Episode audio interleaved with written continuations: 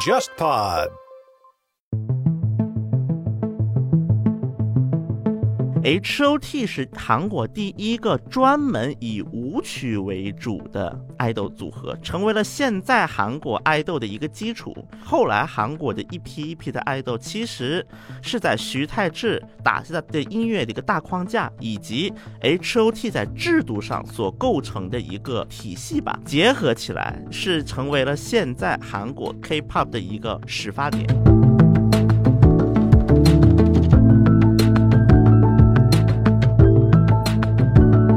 康康是等于定义了日本爱豆文化一种模式的一种人。你像现在他做了小猫俱乐部，过了二十年之后再搞 AKB，其实玩法是差不多的。当年做小猫俱乐部的时候，还是那种高高在上的、触碰不到的，但是到了 AKB 的时候，他就不是那种高高在上，你能见得到，对吧？然后还得握手券啊那套啊，他永远在定义日本爱豆的那套玩法。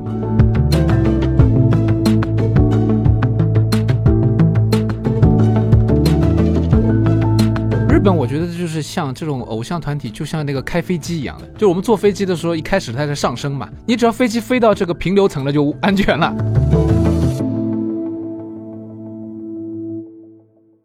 大家好，我是樊玉茹，大家好，我是安青。大家好，我是全小新。欢迎收听本周的东亚观察局啊。先介绍嘉宾，我们 JazzPod 旗下另一档重磅播客嗯，《天方乐坛》的主播顾超顾老师来。大家好，我是顾超。很遗憾，不是这个头部播客。哎顾老师原来是那个经典九四七的主播？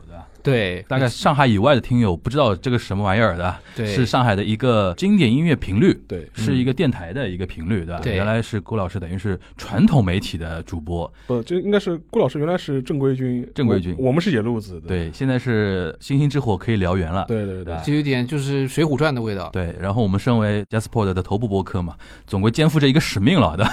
别的别的播客我们要帮忙打打 call，对吧？一方面呢是那个要找一个相对比较合适的一个话题内容，嗯。让顾老师过来的，因为上次钱老板来的时候，我们聊的是酒嘛，对，那顾老板来就只能聊音乐了啊。嗯那么顾老师，要么先简单介绍一下自己履历吧？怎么会跑到今年九四七这么一个传统的那个经典音乐频率里边去当主播的呢？因为九四七放很多古典乐那种东西。对对对对，我因为是喜欢古典音乐嘛，所以就是有一个想法，就想做古典音乐的这相关的这个工作，嗯所以那个时候正好有这个机会。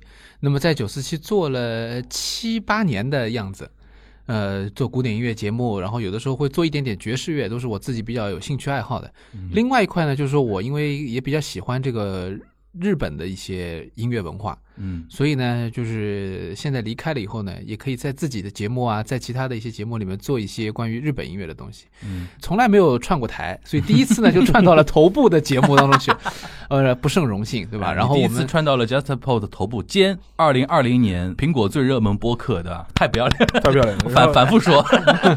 不恭喜恭喜恭喜！但是我之前呢是经常去顾超老师老师那节目做客的。对对对，沙老师也是沙老师是沪上资深古典乐迷嘛？对对，对上次我记得上海音乐厅重修开幕，对，拍了一个纪录片，然后我就很很随意的看到别人在发的一个纪录片链接，我就打开来看了，嗯看着看着，耶！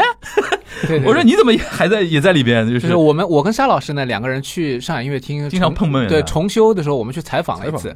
然后结束了以后，他们就说：“要不沙老师你就留下来吧。”哦，就是你牵线的，等 啊，于就就别别啊走了，直接抓回去。当然后来就是另外约了时间，这个拍了那一。次是我跟那个顾超是对，就是去上海音乐厅新建之后做一个采访，嗯，其实就是聊天嘛。然后聊完之后，他就说：“哎，正好我们要拍一部九十周年的纪录片，嗯对缺一个资深的音乐厅的资深乐迷，对吧？嗯然后一聊之后，发现沙老师你跟我们很有缘的，你要不你就别走了，就把我直接留下来，就是哎当做那个访谈嘉宾了，对对对，沙老师去天方乐坛聊过几期啊？很多了。很多了。我们那一半以上是有沙老师聊聊过哪些话题啊？就我们聊过爵士乐，聊过古典音乐，嗯然后聊过吹奏乐，聊过吹奏乐，就是日本的这种吹奏乐，日本吹奏就是那种学学校比赛那种啊学校吗？比赛那种哎，那个挺有意思的，那这个都聊过啊？这个都聊过。这个单独聊了一期吗？单独聊了了一期我们就讲吹奏乐在日本怎么样产生的啊这个历史，对，然后聊了很多，甚至我们还聊过村上春树的和音乐，他的音乐品味。哦，村上春树装逼第一名啊对！那个我们上次那个沙老师在新书分享会里面提到的嘛，喜欢两样东西嘛，一个是雅古鲁多，对，一个是那个古典乐嘛，乐对吧？我我以前还买到过一本村上春树跟小泽征尔的对谈，对他们有一那本书好像在日本不知道为什么也卖的很好，就是日本文青啊也有那种符号崇拜。对嗯就是村上春树跟小泽正啊这两个符号加在一起，你就必买的这个。对吧，对。对。不买你怎么装逼？这在这圈内没人无法立，足。用我们节，目的语言说，就是他们是头部人物，对对对，对。所以他们有这个对顶流的，对啊，有这个流哎，量。那我再问一句啊，嗯。就是我们顾老师现在，比如说七八年的传统电台做了，然后现在开始做天方乐坛啊什么的，嗯。你觉得播客跟传统电台的区别，就是你更有发言权嘛？对。嗯。然后你做下来的心得，很多人在那种比如说评论区跟你互动啊，或者嗯你会看吗？平时？对会看会看，啊，你有什么感觉只？看小宇宙，基本上，其他的一些要那么跪舔吗？啊啊，不过小宇宙的确互动的热度多一些。很高，对对对对对。对那我感觉就是说，肯定不一样吧，因嗯。为传统的古典音乐节目或者什么，就感觉像上课一样啊，嗯你要给人家灌输很多知识啊，或者你想要去带给别人什么。总的来说呢，它是以音乐为主的。嗯但是我们现在的节目，播客节目呢，整体来说，整个行业包括大家听这个所有的这些播客节目，大多数以聊天为主，嗯所以我们就是闲聊嘛，闲聊当中可以带出一些什么很有意思的东西出来。嗯，我想这个才是有意义的。嗯还有就是说，我的选题上面我可以不不受限制，因为虽然说是古典音乐，但其实我们可以聊的一些东西啊，还是更加宽泛一点。从音乐到文化嘛，对的，从音乐到文化，可以把很多背景的上面的东西带出来。还有就是，我觉得就是我自己感兴趣的一些点，比如说像日本的一些音乐市场上面的一些、一些掌故啊什么的，嗯可以跟沙老师聊。但是我们在传统节目里面，我们不可能说每一期节目几乎都会提到一些关于日本的啊，日本人是怎么看音乐会的，日本人是怎么的嗯。但这个是很有意思的，就是嗯就可能因为他们的确实有很多东西是呃我们值得去关注的吧。那从反馈上来讲呢，我觉得大家些角度啊，是，我觉得大家还是想听，就是一听到古典音乐，还是想说我学一点关于古典音乐的历史。嗯但事实上，就是说大家也会觉得，就是说我们现在聊的东西是有意思的。比如说最近我们还会有人在谈我们一开始的时候聊的节目，我还会收到新的留言，就是说太好玩了，就是我们那个时候邵老师一起聊的那个音乐厅目睹之怪现状，哦对对那是很早的节目。对，嗯就是讲音乐厅里面那些爆笑的事情，就是嗯当然大家听很开心了。这个就是传统媒体传统没有的，因为它不可能播完就播完了嘛。呃，网络的话，它会听到你某一期有兴趣，然后可以倒回去找到你前面的所有的节目回听嘛。对，因为顾老师那个节目是音乐主题嘛，相对来说时效性不会那么强，对，所以说你什么时候听都没问题。没错，有没有这个那种赶时效性的节目？比较少。村上春树那个算，因为他是在疫情期间发了一个新的节目，所以我们才想起来。还有比如说郎朗那个是聊他是不是真的大师，其实这个事儿就是各有各的看法。聊这个话题？哎，可以，为什么不能聊呢？但是我我觉得我们还是比较积极的、正面的评价嗯郎朗大师，对吧？对好，呃，但那个时候是因为他出了一张碟嘛，对那个碟就本身就是受到很大的这种各种各样的争争议，然后现在就是他巡演了，又又有争议了，大家又可以回去听一下我们当时时候讲的一些东西，所以我觉得还是有一些有一些共性的。行。如果听到这边呢，大家可以关注我们顾超老师主播的啊《天方乐坛》，谢谢谢谢对。吧？我们那个樊老师特别有心给我带我的节目，地主之谊嘛。谢谢谢谢。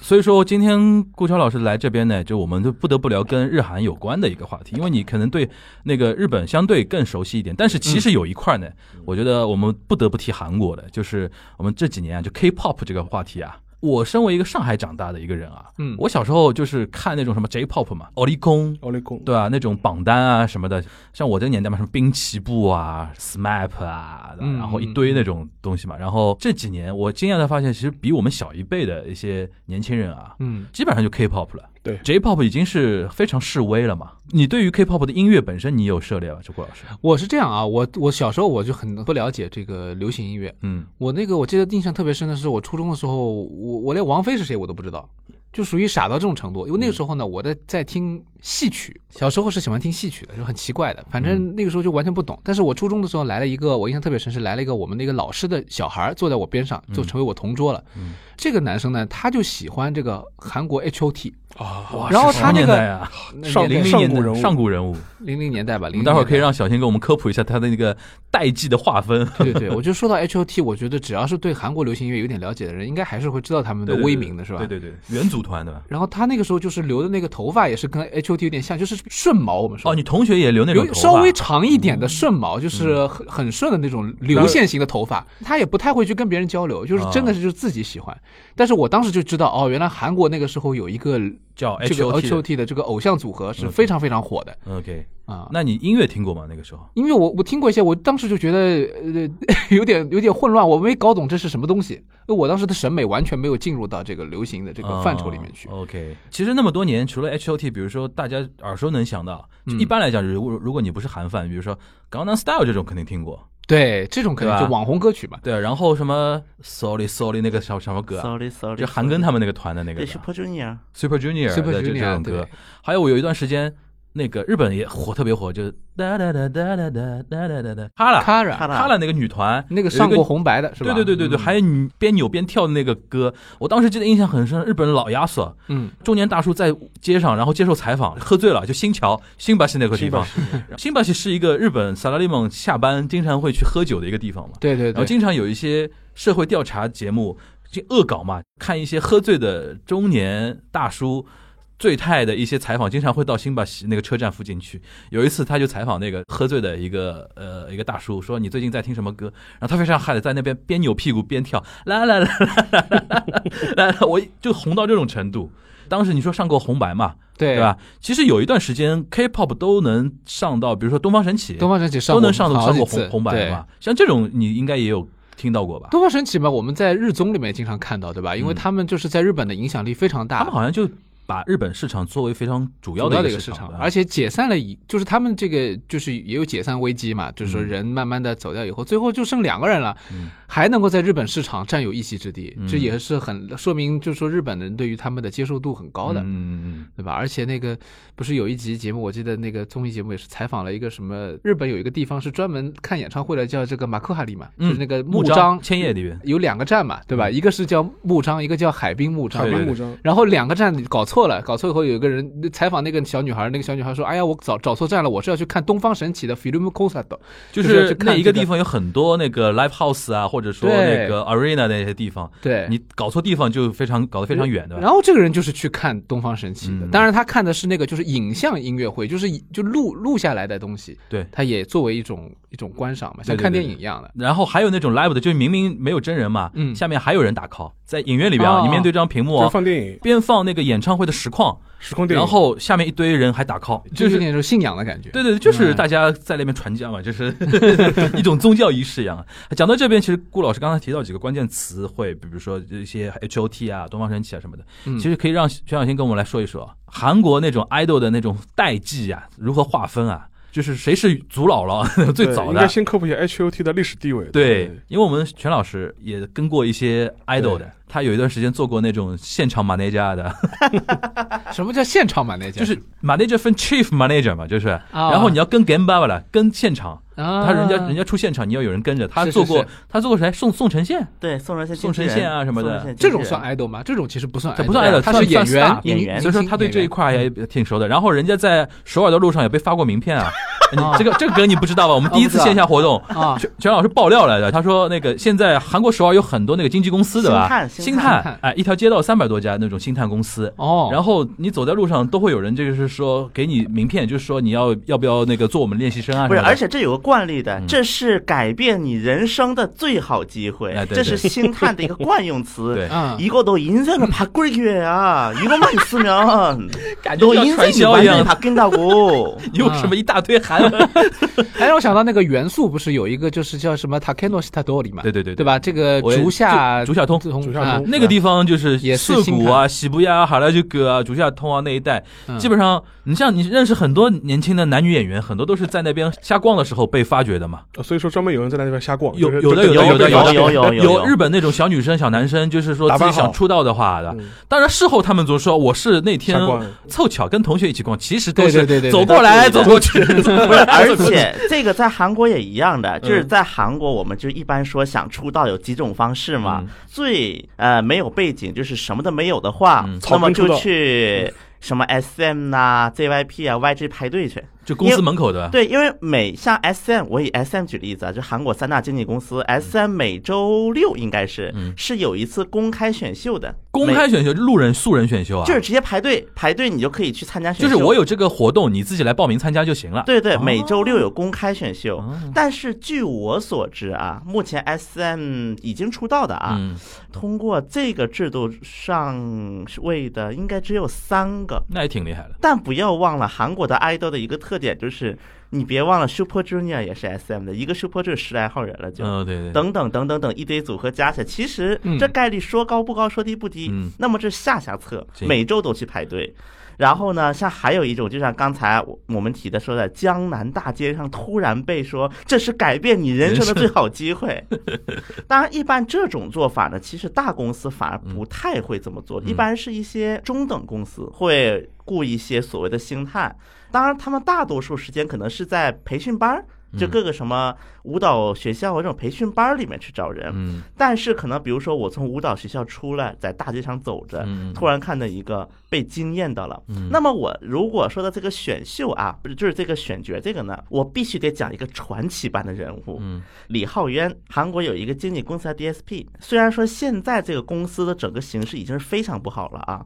但当年 DSP 发掘过几个艺人，一个叫 Kara，哦吼吼，还有一个叫那个 Jax Kiss，嗯就水晶男孩。嗯，这就是是一个传奇星探的意思，对吧？对，那嗯那么这个公司它为什么说它狠呢？啊嗯，这个 DSP 它当年就这些组合的成员是能够和那个什么 SM 的这些成员艺人们有的一拼的。OK，那么这个李浩渊他这个老板就非常厉害，基本上李浩渊当时据有一个传说啊，选那个水晶男孩的殷志源，嗯有，一个成员殷志源，殷志源现在还很红啊，对，殷志源就是说，来，你站起来看一下，哦，你来再加入这个组合吧。就是基本上李浩渊的一个风格，他按就是业内人士开玩笑嘛，嗯，叫做那个那叫什么呀？抛绣球。啊，对，抛绣球版的选就是选就就我 get 到他的点，哎，就突然想不起来了。所以说很多很多听友还说我经常插你的话，我很冤枉啊，是吧？我要做他的翻译机。不是突然想不起来了就。是说回来，还是你先帮我们捋一下那个人家的代江湖地位际划分江湖，H.O.T 江湖地位是属于就是第一代吧，就是韩流那个 idol 是 H.O.T 是元老啊，那么在八十年代之前呢，除了 trot 之外，就 trot 是韩国比较传统的一种就是歌谣模式。说演歌那种吗？对对对它叫 trot。啊，trot 韩国叫韩国演歌跟日本演歌像吗？有一点像，但也不完全像。我是到了日本之后啊，才突然发觉，我说爱拼才会赢就是个日本演歌的感觉，的感觉，的感觉一模一样的对，那是。闽南语的那种歌曲嘛，对吧？但对对韩式的 trot 会比日式的演歌会更快一点，当当当当当当当节奏快一点，对节奏会偏快的这种感觉。除了这个之外，那那么对我们阿阿里郎算什么？算那民谣啊，不哦算，还不一样那还不一样不。一样，不一样哦，那不一样了。然后所以说，在大概一九八零年不好意思啊嗯，那个我提个过分的要求啊，你能不能哼两句 trot 给我们听听感觉？因为我脑子里你一说韩国的传统的，我就是民谣那种的，阿里郎这种。阿里郎啊，这个知道这个知道这个不用唱了这不是这个 trot 怎么唱？不是我说我的意思，阿里郎这种歌呢，嗯它是很缓慢的一个节奏。对嗯对，阿里郎，他们说阿里郎跟日本国歌的节奏有点像，比日本国歌还稍快一点。对，就反正有点像嘛。那么在 trot 就是嗯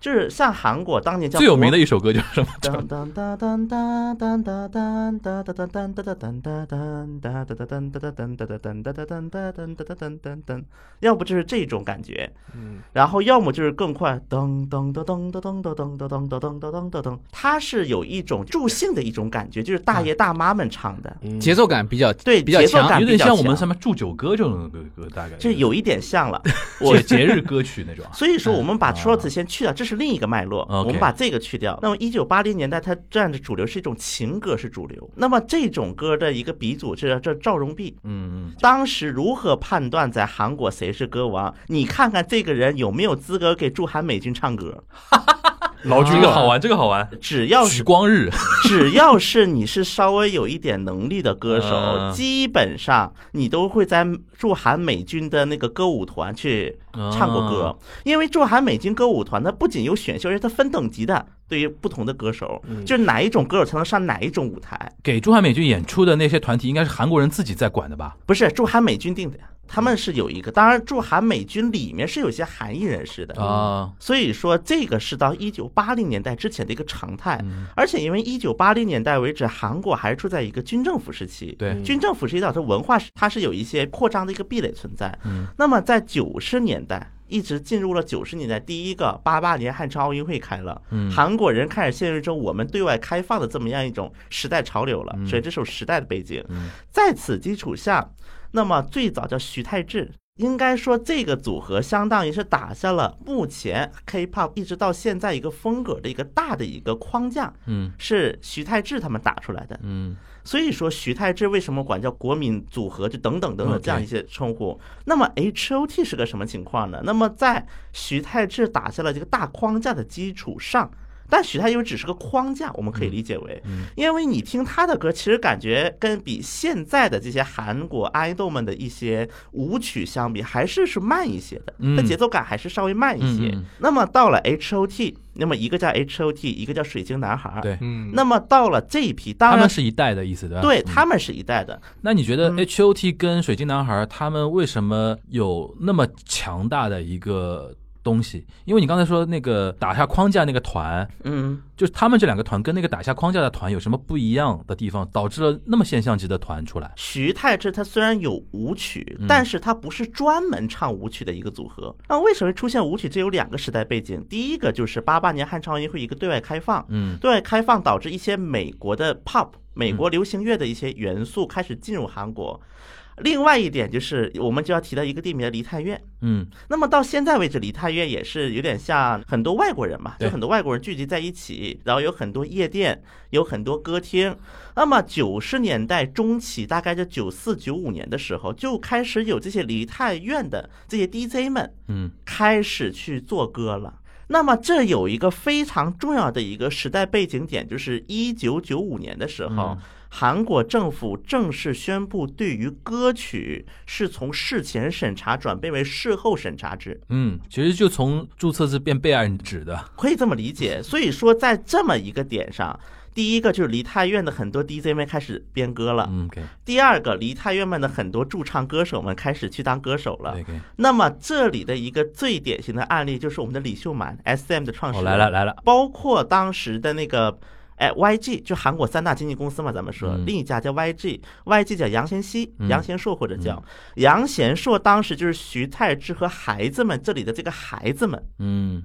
因为徐太志和孩子们，徐太志是 leader 嘛，然后这些孩子们就是他的那些成员，嗯。所以说在这么样的一个环境之下，因为 H.O.T 是韩国第一个专门以舞曲为主的爱豆组合，就是成为了现在韩国爱豆的一个基础。后来韩国的一批一批的爱豆，其实是在徐太志打下的。的音乐的一个大框架，以及 H.O.T 在制度上所构成的一个体系吧，嗯结合起来，是成为了现在韩国 K-pop 的一个始发点。那这江湖地位还是非常高的。所以说，大家可以看一点呢，为什么现在很多的十多岁的孩子们对于 H.O.T 的歌还是耳熟能详？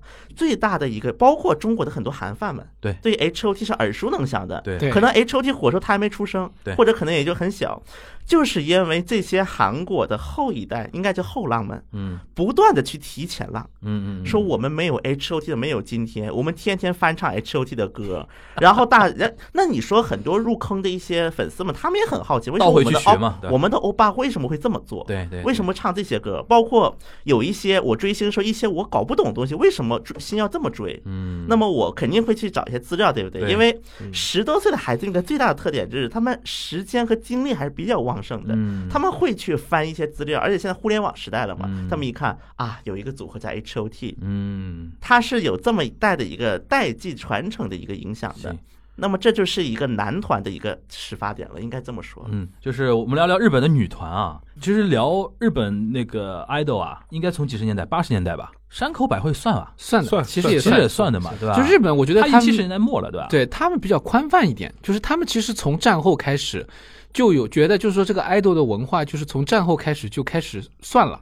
就那个时候，什么美空云雀啊，他们这种出来美，空云雀都算 idol 啊。他唱演歌，啊，然后完了之后呢，他是有点像童星那种感觉。对对对对对，但是他这个童星呢，不是我们说的那个子艺，不是说演小孩角色的对，对对对，他这个童星就是说歌星。完了之后，他红了以后，他比如说他去演电影，嗯，他拍了拍了很多片子，这个电影的标题都是他的歌的名字。那么这样的话呢，就这种算是多栖的，又是那种年轻的，给当时战后的日本带来打气的这种巨星吧，国民级的这种歌星，他们那时候就可以算是一种 idol 了。他现在反过来看，日本人很多人是这样看的。他的地位是 idol 地位，但是他当时没有算在那 idol 没有没有 idol 没有 idol 这个这那个领域还没出来嘛，对吧？，就是日本，我觉得跟韩国比的话，有一些地方是共性的，就是说他受到西洋乐的影响以后，他的歌路从演歌开始往歌谣曲，完了之后就是开始往流行音乐开始转了。嗯到了七十年代时候呢，就有这个 star 这个说法。嗯，那么那个时候不是有个选秀，日本有个电视选秀节目叫 Star Tango 嘛，就是那个、呃嗯明星明星诞诞生。明。星诞生，那么这个节目就是选秀，选的就是歌星。其实。对，选出来一批人呢，其实他们当时说就是偶像，因为他们一个一般一般年纪都比较小，十七岁左右。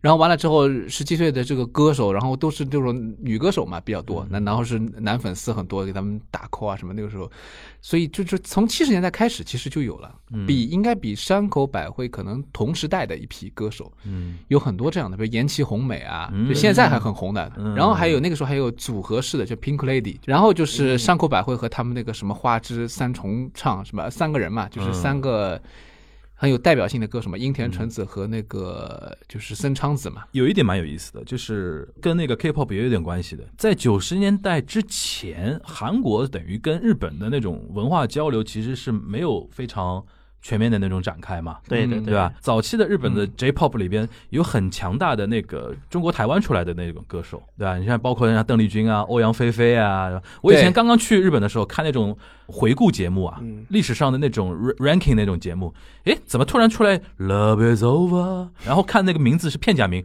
我一读欧阳菲菲，我说诶，这个不是欧阳菲菲吗？对对对，他竟然是地位那么高，我就吓一跳。然后邓丽君更不提了，邓丽君上几次红白了嘛，对吧？这个可能还是因为跟那个中国台湾跟日本，就是在那个七十年代、八十年代关系还一直有一段比较良好的一段非常好嘛，对吧？嗯嗯嗯。这个这个你可以跟我们大大概聊聊，这里边比如说受互相之间那种影响。这还，有翁倩玉嘛，就是他们这些人都上过红白的，他们都是那个时候去日本发展，但是但翁倩玉是入日本籍的嘛，是有规划的，然后他又是呃演员，还有一个香港的叫什么？Agnes Chang，对对对陈美玲。陈美玲，陈美玲后来去做虎妈了，教育学家。专门教孩子。教育儿子。教孩子，好像几个孩子小孩都是很好的哈学校佛什么的啊。啊，，然后他他是也是他是香港的对吧？他们都是一些比较当时比较陈，其实陈美玲有点像 idol 的感觉，因为啊你说的这个，我我为什么想起这个？他那个石破茂，嗯，就是我们节目里面提到过的，是日本的一个政治家嘛，对他说，呃，他有一次跟阿倍江，就是安倍晋三，因为他们两个人年龄差不多嘛，嗯在坐电车还是坐新干线的时候，在讨论，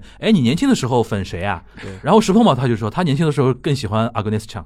嗯陈美，然后阿贝江说谁我都忘了，就是我当时就非常震撼，我说，其实那个时候就是比如说华裔的一些歌手啊什么的，被日本的主流社会是高度认同的吧？甚至还出过一些周边的事情，就是说八十年代初的时候，日本拍过一部动画片，嗯，叫《超时空要塞》，它里面设定的一个女主角之一就是一个华裔的女歌手林明美嘛。国内好像这个片子，国内我小时候还看过引进版，当时它里面设定就是把它设定成一个香港餐馆的一个打工的小姑娘，到后来就成为了一个歌星，然后嗯当然它是一个 S F 的一个故事嘛。嗯，但是它那个时间点正好就是在八十年代初，她就暗指的那个，对，他就是暗指这一一批这种在日本歌坛活跃的这种华人的这这种歌星，就你的意思是他更偏 idol 这一块，他偏就是 idol，他唱唱跳跳那个，而且他的歌又是流行歌曲。那邓嗯丽君是比较特殊的，因为他当时一开始去也想做 idol 嘛，结果发了两首歌都不太成功，那么只能做唱片公司歌姬了，就说：“哎，那你就去唱那个演歌。”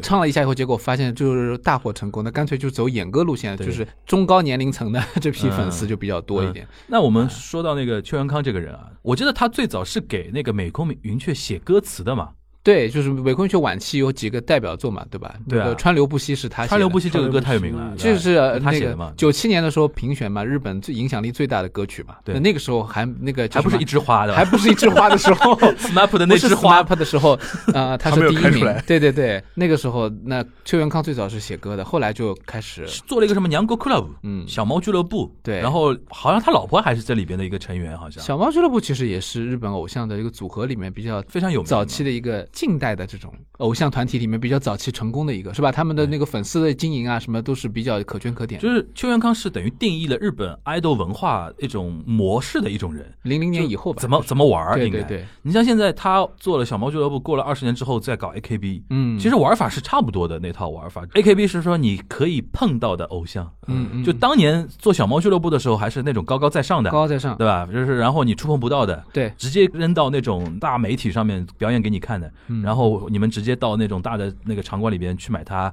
那个演唱会的门票啊那种的。对，但是到了 AKB 的时候，他就打了那种做法，就是说不是那种高高在上，你能见得到，嗯。对吧？然后还得握手券啊那套啊，他永远在定义日本 idol 的那套玩法嘛。吧？对，不过我觉得邱元康应该还算是一个比较会总结别人经验的一个人，他不算是原创，因为如果再往前去找的话，就会看到像那个宝冢歌剧团，啊其实他们就是更加早的去运营一批粉丝，然后怎么样把自己的这些明星分成各个组，然后每个组之间的这种嗯。top 又去怎么样去竞争，嗯。去拉自己的粉丝，然后这些粉丝怎么去支持自己的这对个，不管是男装还是女装的，对他们都是有这套模式的嘛。但是呢，宝冢呢太封闭了，他也没想说我去出圈啊什么的那种，对对对而且保跨界保障粉丝都应该是女粉吧，百分之九十九吧。对，而且都都是有一定年龄的。，对，但现在的就是谁家的粉丝也不是这样嘛，追到老，追到这个已经是四五十岁、六七十岁也照样追。这一家给我感觉没有宝冢那么封闭，就宝种完全就是外面发生什么事儿没没问题，我只是一个会员体系，我非常强大的会员体系，对，因为他开演出票你是买不到的，买不到的，对他会员都抢不过来了，怎么可能是让你一般人买到所以？我感觉宝种其实更多的像是一个爱豆文化的一个模板，就是一个理想化的终极的模板。但是爱豆它是要扩散到最大的群体里它它面去，获得更大的经嗯经济利益。出圈这一块，邱元康啊、喜所以他们多川啊，他们做的对他们可能就是从那个借鉴过来以后，又嗯自己发生出来很多就是更加适合大众的这种传播方式。嗯，这个日本的这种模板，比如说宝冢，宝冢因为特别老了嘛，有影响到韩国的后期那种运营嘛。刚才其实我在听的时候，我刚才听到了一个细节说，就是日本战后嗯，就是第一代的那个爱豆，就是嗯很多不也是说为了打气嘛，对就为了给当时日本的一个沉闷的一个气氛。对，其实我发现这个是可以总结出一个规律，在因为在韩国啊，我们又得说到 H O T 了，我不知道有多少人知道 H O T 的全称是什么。嗯在 H O T 是有哦，你这么说好像 H 点 O 对点 H 点 O 点 T。那么 H O T 的全称叫 High Five of Teenagers，这是青少年的胜利。我们就可以看 H O T 它当时一个年代，它是九十年代，九六、九七、九八。嗯，那么这个时候韩国有什么呢？金融危机对。第二个，韩国在九十年代末期频发灾难，啊，楼塌了，桥塌了，这也塌了意思。就是说社会的气氛比较压抑一点，是，就是虽然经济在不断的向前，嗯但是灾难也是不断的频现，然后到最后金融危机来了。嗯在这种情况下，那么对于韩国来讲，它是需要有一个领头人，应该叫做是给他们去带氛围的。嗯那么所以说，第一个他就推了很多舞曲，嗯就是在上面蹦蹦跳跳。与此同时，当时 H O T 还是韩国第一个出演过公益广告的爱豆，嗯，就是给政府做代言。形象非常正面，对当时他是走这个路线的，而且 H O T 他还有一个，因为 H O T 当时在北京的，我记得是在那个在中国还是有相当大的一批粉，虽然他只在中国办过一次演唱会，是在什么工人体育场这种？对对对，在北京，对。然后当时票也都卖完了，而且相信现在很多人中国的很多韩范对于 H O T 还是非常的那个眼熟的。对，那么这种情况下，实际上是给韩国民众应该都带来了一种希望的。H O T 相当于它是打造了韩国的 K-pop 的文化，就比如说我们现在不是老说 CP 犯 CP 吗？嗯，CP 犯的始祖就是 H O 嗯 T，H O T 的粉丝们。那么像当年，就比如说什么把那个托尼安和张佑赫绑在一起，把文熙君和康塔放在一起，嗯甚至在可能现在很多人想不到，以 H O T 为主题的 CP 漫画被发行过，咱就更不用说它这个组合对于韩国的青少年所产生的一些影响了。所以，我们应该说是一个时代是造就了就是一种爱豆的一种形式，而且还有一点，H O T 它不是九十年代末期就解散了，但是一直到零七年为止，中间是韩国这种所谓的舞曲爱豆是有个空白期的。青黄不接，H O T 它实在是太高了。嗯嗯，所以很多组合们不太会敢说去完全按照 H O T 这个步伐走，因为它的影响力太大了，实在是。我我问个问题啊，就是 H O T，你说九十年代末就解散了嘛？对也时间窗口也不允许他去打开日本市场吧？对我记得上次你说过，就是零二年世界杯之后，对，韩日等于有一个非常大的一个文化交流嘛。这是不是现实上也促成了，比如说像东方神起啊，或者 Big Bang 啊那一代开始重视或者开始经营日本市场的？我印象中，好像日本你能提到的。大家都知道的韩团，好像早一点的也就东方神起，然后你刚才提到的 Big Bang 他们有有有的，然后 Kara 嗯这种，然后少女时代、修旧时代，这个是不是就是两千年之后那个韩日的一个大环境导致的？你觉得？呃，是当时 S M 的李秀满就说过一句话：“我们的舞台从来就不是大韩民国。”而且 S M 这家公司虽然说它对外说他们公司的全称叫 Star Museum 嗯明星博物，馆对外这么说，嗯，但大家都知道 S M 的全称是李秀满，那个秀满苏满，大家都知道。你这个意思就是说，主要打开日本市场的还是 S M 公司的人。对哦，最早这一批是当时的 YG 还没有到能和现在的这些公司平起平坐的一个地步。YG 其实上起步是比较晚的了。那么当时最大两家，一个是 SM，一个 DSP。嗯那么这两家公司，就是你推了一个往日本，那我也要推一个往日本。嗯当然，到后面从日本、韩国的这些娱乐市场从日本重心往中国转的这个时间点，嗯大概是零七零八年左右，李浩源倒了，啊，就李浩源住院了。D S P 这个老板的。对，所以说这个公司就开始走下坡路。OK，这个时候，当时受的比较大的一个影响，就是往中国转变的一个时间点上嗯，那么就是 Big Bang 了。然后再更早一点，Super Junior，因为 Super Junior 有中国成员，对，韩庚嘛，对，包括他后来设了个子团 Super Junior M，M，那边有个叫周密的，对对对，然后还有 Harry。当然，这些成员他怎么样，咱们暂时不做评论嗯。但是这个也是 SM 是第一个尝试的往组合里加中国成员。韩国有没有那种，比如日本到韩国去发展的明星发展比较好？除了曹简刚这种，我们已经知道了啊，曹建刚，就曹简刚一个人吗，对啊，他也不算发展嘛。就他自己倒贴嘛，不是他自己学日日，呃我理解发展意思就是说，他是作为一个演艺人士进入了韩国的演艺市场，就比方说他演韩国电影、唱韩国歌，嗯。他肯定不是这样子。这个是因为我觉得杰尼斯没有那种韩国战略，他也不想去根植什么韩国市场。杰尼斯非常封闭的，也没什么海外战略。所以我觉得他完全歌日本整个娱乐产业没有海外战略，对，这 Cool Japan 这完全没有，这是一个，就是说没有日本的，比如说团队或者说演呃演艺人员在韩国特别受到那种讨论的，对吧？是？这样的嗯，因为这个非常重要的一个问题，是因为当年日本的一些就是应该算是经验吧，就比如说爱豆的一些培养方面，嗯嗯。其实韩国是受了日本影响的，嗯。比如说搞封闭式嗯啊，不让你用手机呀、啊。这一套是从日本就练习生那套东西，对，所以说这种这导致一个什么情况呢？当日本艺人真的想进韩国的时候，韩国人就觉得这个好小众啊，这在他韩国人的眼里，这是个非常小众的一个你们何必把这个东西搞那么小，对吧？对就会有这么样一个观感。那比如说日本的那种顶级爱豆、顶级明星，在韩国有人追吗？木村拓哉啊这种，很小众了，因为在韩国追女团的人们的眼里，嗯第一个对女团风格不一样，对你刚才说 AKB 嘛团，跳都跳不齐的，就是看那个 AKB 嘛，早安少女组对对 对，啊，等等等。等。对对对，首先在韩国一个主流观感里面，你追 AKB，你这个死宅死宅男。啊，是这样的啊，对嗯御宅。嗯，当然肯定有是有，但是就是给人这么很小众了一个观感，因为你看我们韩国的女团蹦蹦跳跳多整齐呀、长得又好看，你追日本的干什么？嗯嗯嗯，这是一方面，还有一方面，我想问，比如说很多那种韩国的团队去开发日本的市场嘛，嗯，顾老师应该也有印象，有一段时间像东方神起，他那种歌的销量啊、排名啊都挺高的嘛。嗯，像这种韩国团在日本取得的成绩，韩国人会作为一个评价你这个团的一个地位的一个标准，就比如说，哎，你看我们团在奥利宫什么第几名、第几名，韩国媒体会在意这种东西吧？一直都有啊，这个继承到现在就成为了防弹少年团为什么在韩国形成了这个地位的原因。防弹已经不一样，他美国都能上那个。对 Billboard 就是我说这个逻辑一直延续下来了，就是日本它市场的那种反响程度，韩国人也是重视的。而且日本有一点是比较好弄的是，嗯。日本就一个 Oricon 嘛，对对对，不像韩国，韩国杂七杂八的榜单特别多，你到底以哪个为准？首先，韩国的 idol 一直就是重视海外市场，一直重视，只是说不同阶段的重视的市场不同而已。嗯，那么，其实，在韩国一些比较大的一些娱乐公司，尤其是与海外有一些交流比较密切的娱乐公司，像 S M Y G 这一种，它内部是存在着不同的一种曲风之间的一个竞争。那么我就以 YG 举例子吧。那么实际上 YG 是存在两个大的曲风，一个就是叫做以 High，就是 YG 的有一个组合叫 Epic High，以 Epic High 为主的一种就是偏布鲁斯的一种曲风。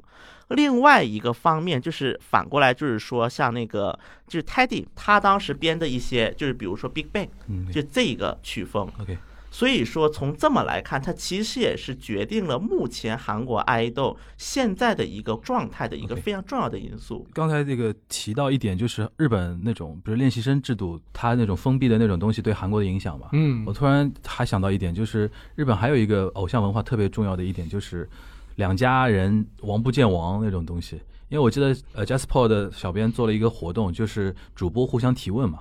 啊，然后我记得我给顾老师提了一个问，题是说我觉得 最有名的那个松田圣子跟那个中森明菜，当时不是很有名的一种，就是你是圣子派还是阿基娜派？吧？对对对对我当时就提那个提给顾老师，我说你是属于哪一派？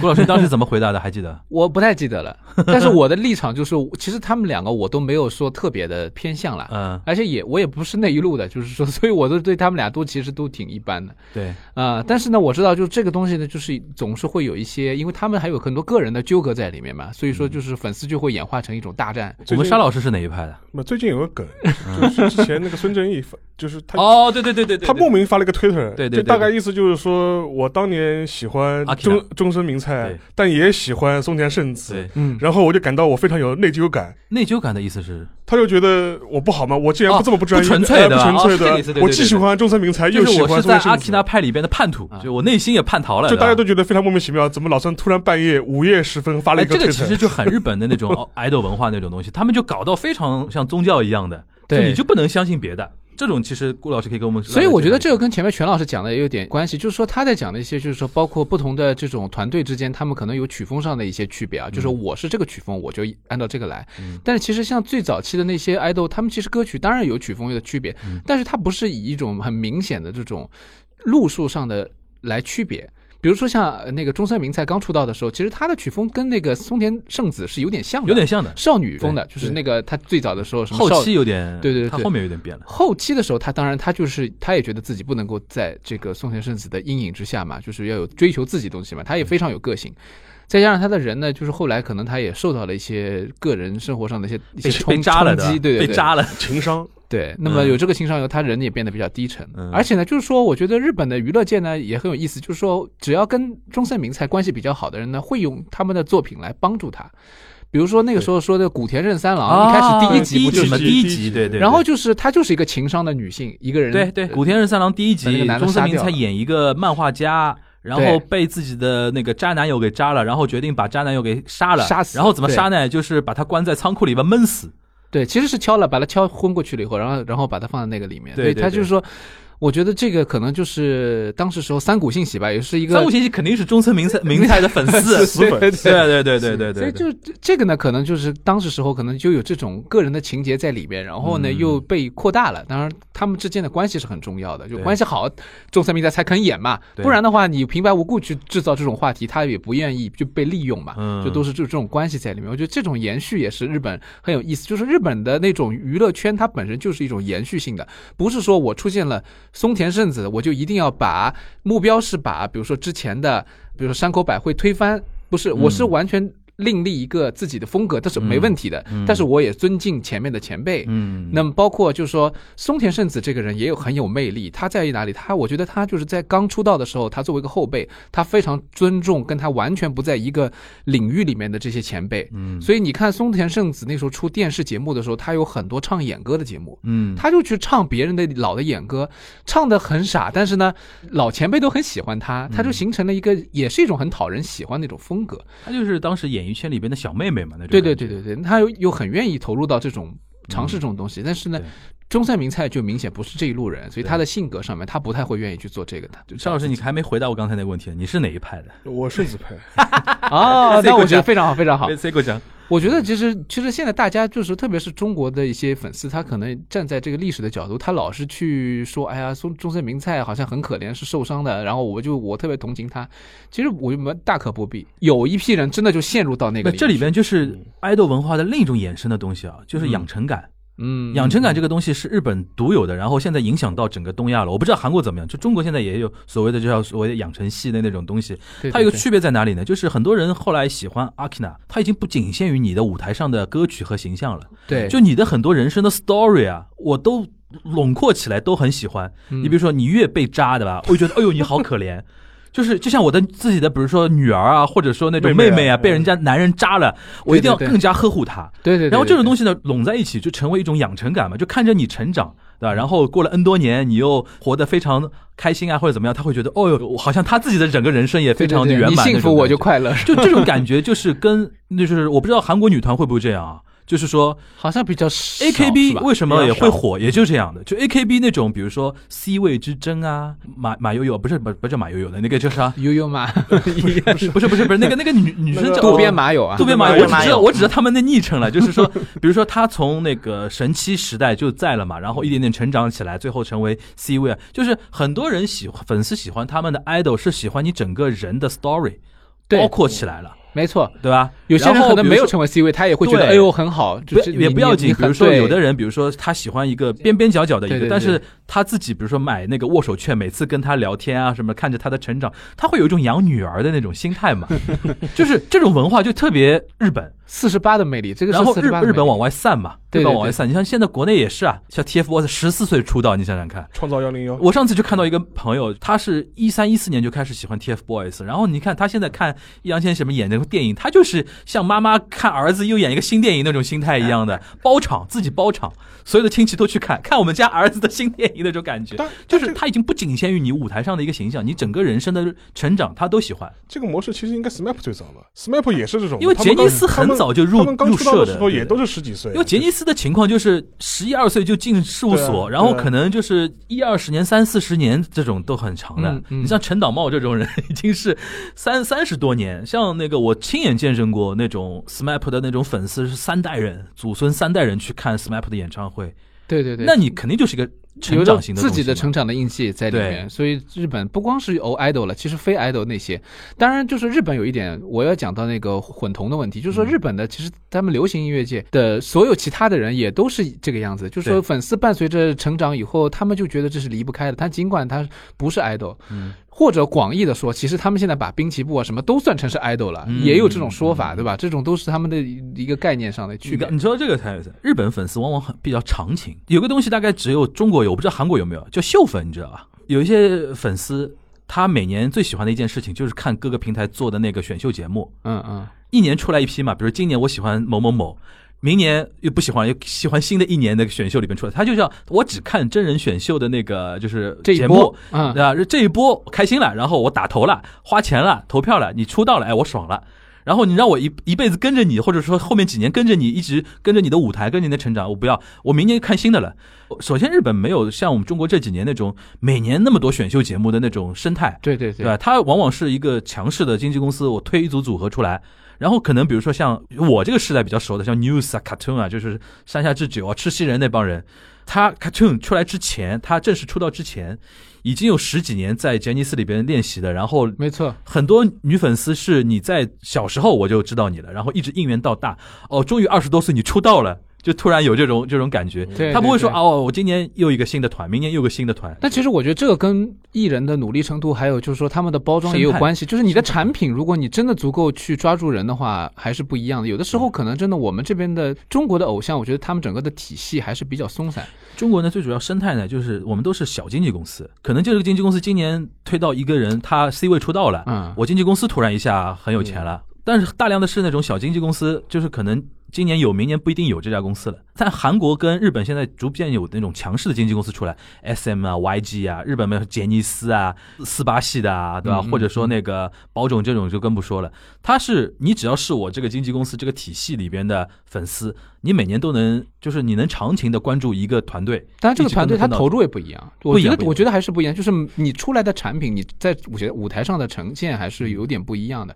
这个我不知道打个比方是不是合适啊？嗯这个中国足球一样的，我是觉得，我是觉得合适合适我是觉得呢，就是说中国足球的这些粉丝啊，嗯是真的是很伟大的粉丝，因为他们其实真的是没太在乎这个事儿，你懂我意思吧？这个中国很多这种类似的问题有很多啊，但是我是觉得就是说，如果说我们的艺人也能够再努力一点，因为我是这么觉得。比如说我们拿 SMAP 来说的话，他们的每个人的演技，他们在他们的这个舞台上的这种呈现，不管是有些人可能歌唱的不行，但是他的努力程度是百分百的。嗯，他的这个给人的所有的东西，他能给别人的东西是百分百的。那么别人他的投入代入感，就像你前面说的这种或者养成感，他就会进去。不然的话，你怎么让人家入戏呢？这也是很现实的一个问题。所以我说，中国的粉丝很多有很多不求任何回报的粉丝，日本的粉丝，我觉得他们还是有有条件，还是在看。包括像就是说从宝冢开始到后面的这些偶像团体，所有的这些粉丝都是有理由的。我选你，我当时看中你就是这一点。你要是在后面表现当中，你这一点不让我看到了，其实我我我就失望了，我就可能慢慢就慢慢就是越来越少了。我就把 CD 熬断，啊对吧？把周边烧掉，对吧？所以会有这种人的，尤其那个四八系的那些男粉很很激烈的。对他们觉得还是觉得你你成功了，你才让我有成就感。这种粉丝还是蛮多，他对你是有期待的。我觉得中国应该应该是这样，将来肯定会越来越多。有随着这个行业越来越庞大以后，它这当中的竞争也会越来越多。沙老师，你刚刚提到你是那个圣子派嘛，其实很容易理解沙老师喜欢的一些感觉的啊，是 是吧？是吗？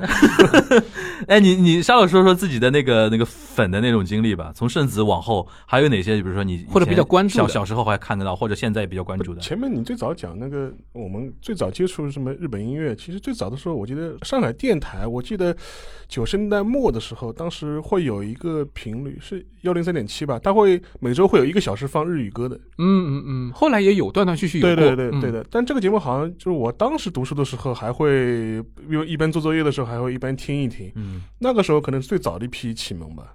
但那个是 J-pop 嘛，对吧？流行音乐为主嘛。对对对对对然然后我小时候看什么 Chage Alaska，对，啊！我还看过他们在上海的演唱会嘞，哦，是吧？九八年还哇，是。这个能看到是传说中的演唱会。九八。年还左右吧，对他们应该来过，年。他们后来又有单飞了以后也有来过。对对对，但单飞以后就不行，但这种唱将啊和这个 idol 之间区别还是蛮大的。不太一样。但现在我觉得 idol 日本 idol 现在在侵蚀这个唱将这个这个领域也是对你现在严重的看那个排行榜，基本上就是杰加一半，四八一半。有对对。对几年前嘛，还有那个 EXILE 那一那一批，对对对，就是民工团那有有有有一批，呃俗称嘛，俗称嘛，民工团。团我我感觉还是有点受到韩范儿的影响的。对他就是明显就是韩国那一套的东西蛮明显我。我插一句，像 Perfume 这种算偶像吗？他们其实也算偶像的，广义上也算日本的偶像。广义。上也算偶像。但是他音乐比较它有电音啊，它又有那种比较多的这种视视觉上的制作啊，还有编舞啊，它又是有那种它概念比较复杂了。因为我 Amuse 这家公司就推不出那种特别纯粹的 idol，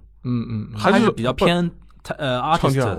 然后他因为他背后又有那个什么真锅大度啊，做视觉设计。对对对，然后还有就是那个叫什么叫 Mikiko 老师是吧？就那个编舞的那个那个老师是也是奥奥林匹克的那个呃视觉的一个一个总监嘛。其实我觉得他们都是有这种关系在里面。对这种就是一种产品了，就是一种产品的感觉。包括你说那个追命林琴，其实也是这种对，他们都算 artist 里边的一个类型，一个类别。对对对，那而且还是说 artist 偶像化？他们可能也会有一些借鉴吧。我觉得因为原来啊，嗯就是偶像那么厉害，就是之前啊，很多比如说你买 CD 啊什么的，真的是你东西好，喜欢的人去买。后来你像尤其像四八这种出来，很破坏市场的。你年终不是有 C 位投票吗？对，总决选嘛，选票是在 CD 里边的。你懂我这个意思吧？对对对你冲销量嘛，这个其实对整个 CD 市场的销量，其实呃最后的排名其实是一种破坏嘛。这个其实影响到 artist 的一种生态了。嗯不过现在日本很多 artist 他也知道靠 CD 赚钱的时代已经过去了，很多还是 live 线下我搞演唱会啊什么的。对对这几年日本的什么音乐节啊，那种 live house 那种演出还是挺火的。是的，对吧？这一块，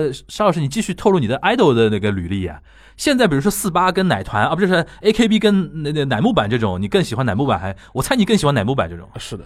比较淑女一点。我对邱元康印象最深的是，反倒不是他 AKB 或者是乃木坂这种东西，我印象最深的就是他八十年代写了一堆小黄歌。哦，就是他小猫提到嘛，小猫小猫俱乐部部的时娘候 club 就写了一堆，按照我们现在中国标准，完全是不能让你不放的堪入目的不堪入目，不能让你放的歌。是不是呢？セラフグを脱がさないで请脱掉我的水手服。对对对对，他当时小毛小毛俱部他到底是怎么怎么定位的？我就很好奇。他当时是给他定位是打这种软色情的这种不是擦边球吗？还是怎么少男情怀总是春，对对对。啊？是吗有点泛色情的那种，就是性启蒙的那种东西在但 为我 觉得这种日本这种歌本身就有很多嘛，所以他这个以前演歌界也有这种人嘛，就是那种比较叫叫色气歌手嘛。对对对这，E O K E O K 很重要。嗯，对对对，我记得那个像那么柱子请请请举两个例子，色气歌，早期嘛，就是还有一些就是专门说话的，就是假装，比如说男的从外面回来了，女的在房间等他，然后那女的会说啊，怎么这么晚才回来？什么什么什么，就是就是跟他聊天似的，在歌曲里边吗？没有对象的，就是那个女的在说话，然后有音乐作为背景，那种就是出 CD 的、出出黑胶唱片的那种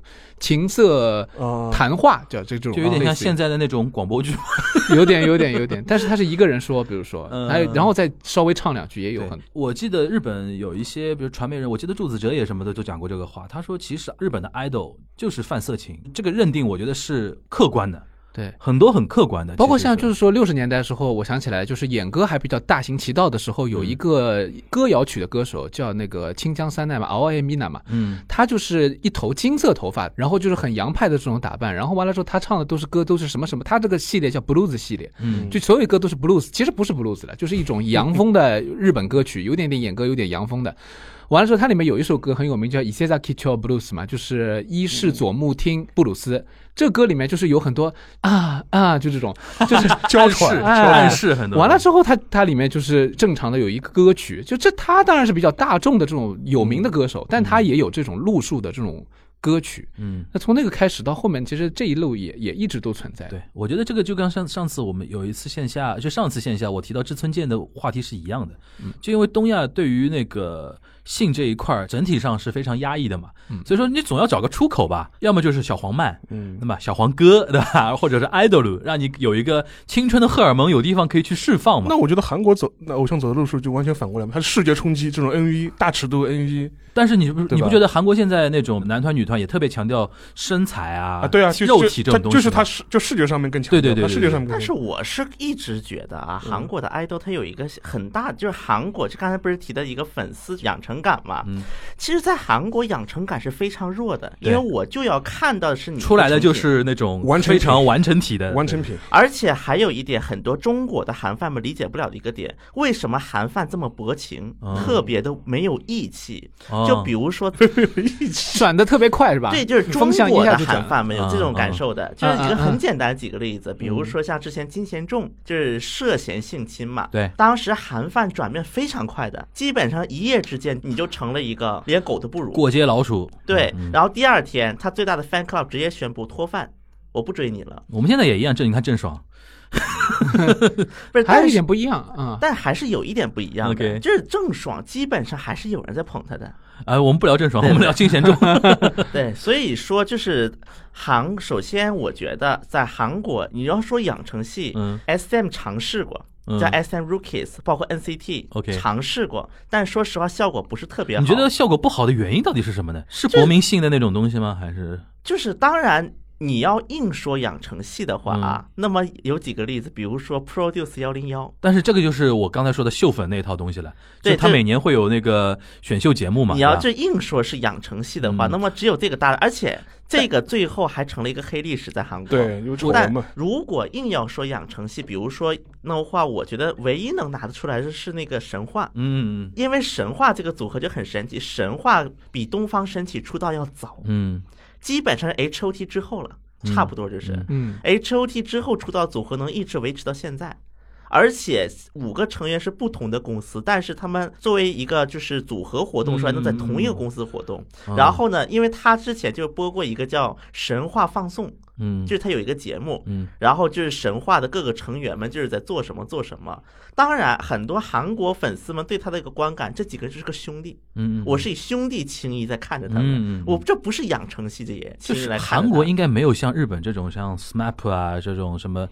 动不动就出道二十年的那种团很少的吧？神话也算很已经早了，就唯一的嘛，对吧？这基本是像日本的话，其实尤其这一家出来的人，基本上他团的历史都很长嘛日。本我觉得就是像这种偶像团体，就像那个开飞机一样的，嗯，就我们坐飞机的时候，一开始它在上升嘛，嗯对吧？你只要飞机飞到这个平流层了，就安全了。接下来就是说可以一直这样子下去，哦，对对对对对吧对对。那么啊，我们现在就是前三十分钟的时候，大家要系好安全带，是吧？都要那个非常当心。这点你比如说，我觉得日本的粉丝的确相对长行情一点。对，但是之前他们就是说获得大成功之前，他们会有一个赌注，比如说像阿拉西那个时候就后来就回忆，就很多他们里面成员，比如说啊，像对对对，像雅纪像雅纪他就说过，他说他如果说当时十九岁，他比如说他十十七八岁的时候就出道了，他说如果到十九二十岁的时候，阿拉西还没有混出什么名堂的话就，他就准备回去，因为他家里面是中华料理，他不中华料理小王子嘛？千叶县的中华料理店啊，回去继承父业了，就准备。就他有，当然有，当然这个这说法，我觉得他也只是说一说而已，不知道是不是真的。但是我觉得每一个去出道之前，正式出道之前的当时时候那么严格的情况下，我觉得每个人都有考虑嘛。SMAP 一开始的时候也遇到很多困难，对啊，为什么你们一出道第一首单曲没有拿到冠军啊？这个问题你们怎么怎么解释？但是这个你的意思就是还没飞到平流层，对，有人会提出这种质问的时候，他们其实也有很多怀疑。那最后他们适应了这个时代的变化嘛，这是一个另外话题了。就是因为我我最近在看那个书嘛，就是 SMAP 和平成年代的这个关系嘛，就是日本的偶像他其实也也有发生很多变化，特别是平成年代刚刚进入平成年代的那个时候，我们最近还在有两本书对吧？你们那个呃东亚的两位成员都出了两本关于跟平成有关系的书，大家去关注一下啊，已经关注了估计啊，不过我前两天看到一个嗯消息挺有意思的，就是说现在因为是呃龙泽秀明又开始掌舵了嘛，对。他们说杰尼斯现在有个新的，以后要有个新的规定，二十五岁还是多少岁，你还不出道的话，你可以退所，好像是强行退建议你建议你退，对对劝退。对对对对劝对对，因为实在没必要嘛。对吧？你这个到了三十岁，你还没有出道，因为日本这个美家 debut 这个概念比较清楚。对你要不就是 CD，像中国现在你什么叫出道我都说不清楚。因为谁家甚中国甚至有绯闻出道，你对你闹个大绯闻，你突然一下有名了嘛行业标准没有行业标准。这个那非日本那个时候，比如说像杰家，他们是严格的规定，就是说你首先是唱跳为主，对唱跳出道，那就是说这首先第一步，对吧？比如说八十年代末的时候、s m a p 已经在给那个光源氏他们。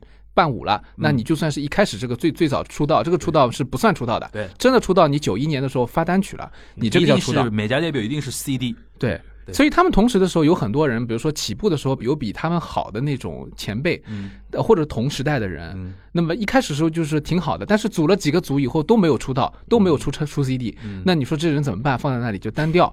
但是放到最后，他可能也让他出道了。比如说最有名的嘛，这两年就是那个风间俊间俊介介啊嗯，他就是属于那种终于熬出头熬的。熬出头了。但这种是属于异类了，因为他最早他演戏演的很成生功田斗真嘛，也是这样的呀。啊，对对对他们两个人是演员出道了，他们两个人实际上是一个难兄难弟的关系，对对对对对是对就这些人就是属于特殊例子。就是日本它封闭封闭的好处就是说，你要混日子也是相对好混一点。好混一点，对。像现在我觉得韩国或者说现在的国内的内娱啊，淘汰率高，淘汰率太高了。不是对韩国跟内娱还不一样的，是啊韩国跟内娱也不一样。首先，韩国的就是这种大的经纪公司出道年是更早的，嗯，基本上你二十岁出不了道，你拜拜吧，都不用等三十。那他会劝退吗？不用你劝退，我自己就会跑了。他也没收入，因为对吧？我自己对，因为他不仅没还要交钱。这对对个太狠了，这对，个还有租那个公寓什么，他可能还得租公司里的这种。对对对，所以说很多大公司就是现在出现一个什么情况呢？就是从零一六年大概啊，一五一六年开始，就比如说韩，我就举个例子，比如说女团，韩国就出现了很多女团嘛，嗯什么 G Friends、Twice、什么 Blackpink、Red Bull 就等等等等，这些女团其实就很多人就发现，他有的女团她不是大公司出来的，可能是个小公司突然出个女团火了。嗯。那么这很大一个原因就是，因为在韩国女练习生数量比男练习生要多，嗯。但是女团的出道机会其实没有男团多，所以这又导致一个问题是，很多女练习生就会开始去考虑自己的前途，在大公司，比如说 S M，她可能几年才能出道一个团，那么我不出道怎么办？我在这这么练着嘛，因为他们内部也是分嘛，S 级、A 级、B 级，什么出道组、非出道组，其实内部它也是分得非常森严的，所以我当我发现我看不到希望了，嗯。那我就走吧，我就去个小公司去，嗯。所以说，有些小公司它的一些成员可能都是各个大公司过来的，就比如说这个成员是这个大公司，那个人那个大公司组成一个团，然后好了火了。所以在韩国这种情况越来越多，这就导致说韩国这一代的一个就是爱豆就开始个性化越来越强，就是不走原来大公司那一套了。嗯最近的一些韩范们，他们有一种感触，就是为什么爱豆们的这个平均的颜值不如以前了？嗯当然，咱也不能说是因为每个人萝卜青菜各有所爱嘛，咱也不能说颜值低，但确实因为他会更注重一些个性。嗯，嗯，它是有这么样的一个趋我觉得到了新的时代了。这个颜值我觉得比日本有的已经好很多。所以，我觉得他们韩韩流终于到新的时代了，因为原来就是那种生产线那种统一家医院出来的那种感觉，对对对，少真的少女时代，少真的分不清楚。少女时代那时候就有这个说法，因为就那么几个公司嘛，审美是一样。但是我在想，就是韩国他们的偶像是不是他们也会上综艺啊？也会就除了除了训练偶像就是这种养成的这种节目以外，他们还有什么？但是有一点是，首先你练习生的状态，这是一个惯例，就练习生状态不能把你弄出送出去，嗯就是嗯就算你出现在电视镜头了，你也得挡着脸。啊，那么这个一个最典型的例子就是韩国的国民综艺《无限挑战》，嗯当时国民综艺里的国民 MC 刘在石去访问那个一个作曲家的时候，然后有一批女孩儿看到刘在石，先是九十度鞠躬打个招呼，说挡脸，赶紧跑了。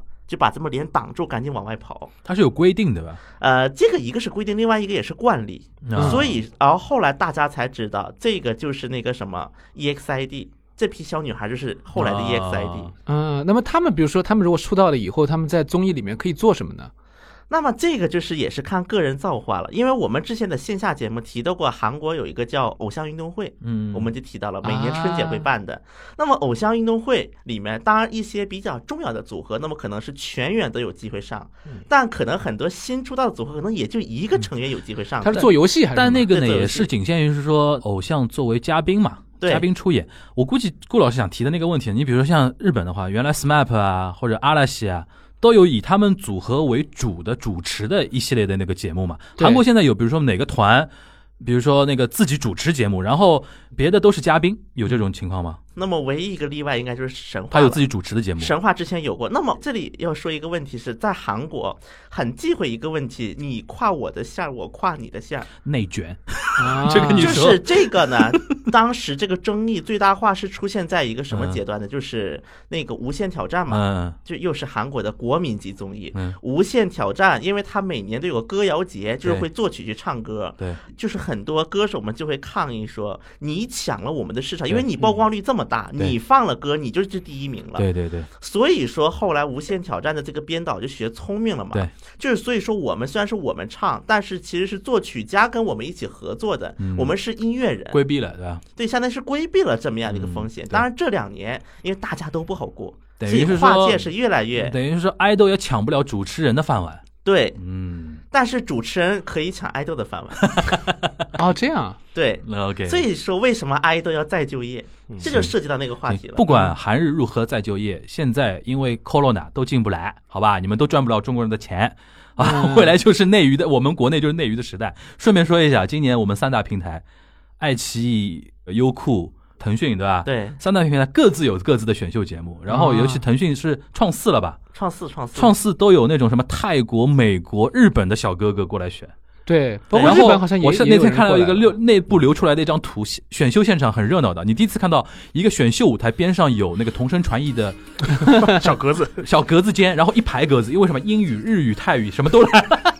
就中国现在开始觉得说啊，我们就是很多韩日的主动的进不来，嗯。那我们也打开国门嘛，对吧？你们这种是小小哥哥啊什么可以来，但是好像现在好像韩国的小哥好像还现在还不能上，但是日本的是好像开放日本可以的。但日本我可以透露一个消息啊，嗯。这两天我刚得知的一个消息，国内三大平台之一，嗯。刚办了韩国办事处，然后他们现在的第一个项目就是和韩国的一个叫 TVN 的电视台一起拍那个什么合拍片。嗯当然，这我觉得应该，虽然说因为某些原因导致不能马上与国内的观众们见面，嗯，嗯但确实能够看着是在做某种尝试的，对，已经在进入一个某种尝试的阶段。而且我觉得这某平台肯定也是嗅出某些味道对吧？因为前两天都已经通话了嘛，对吧？快快了，快了，快了。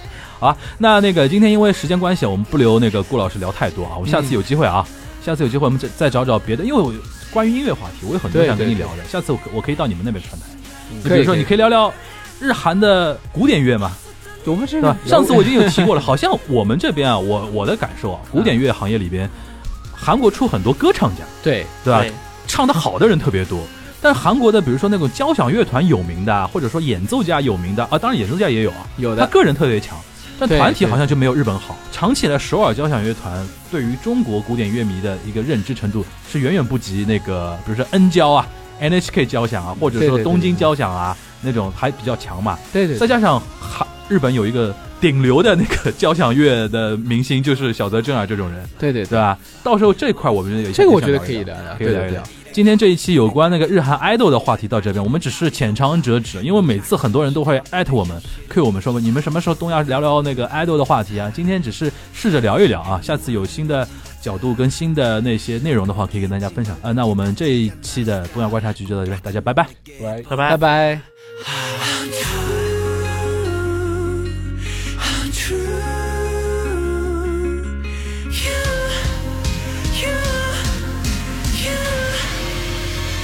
곁에 머물러 줄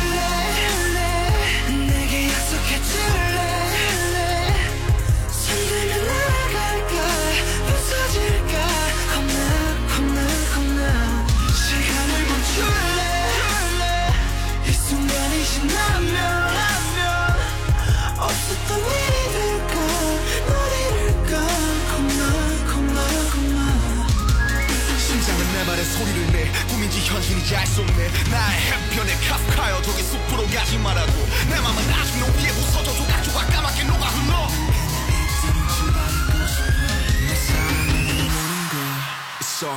곁에 머물러 줄래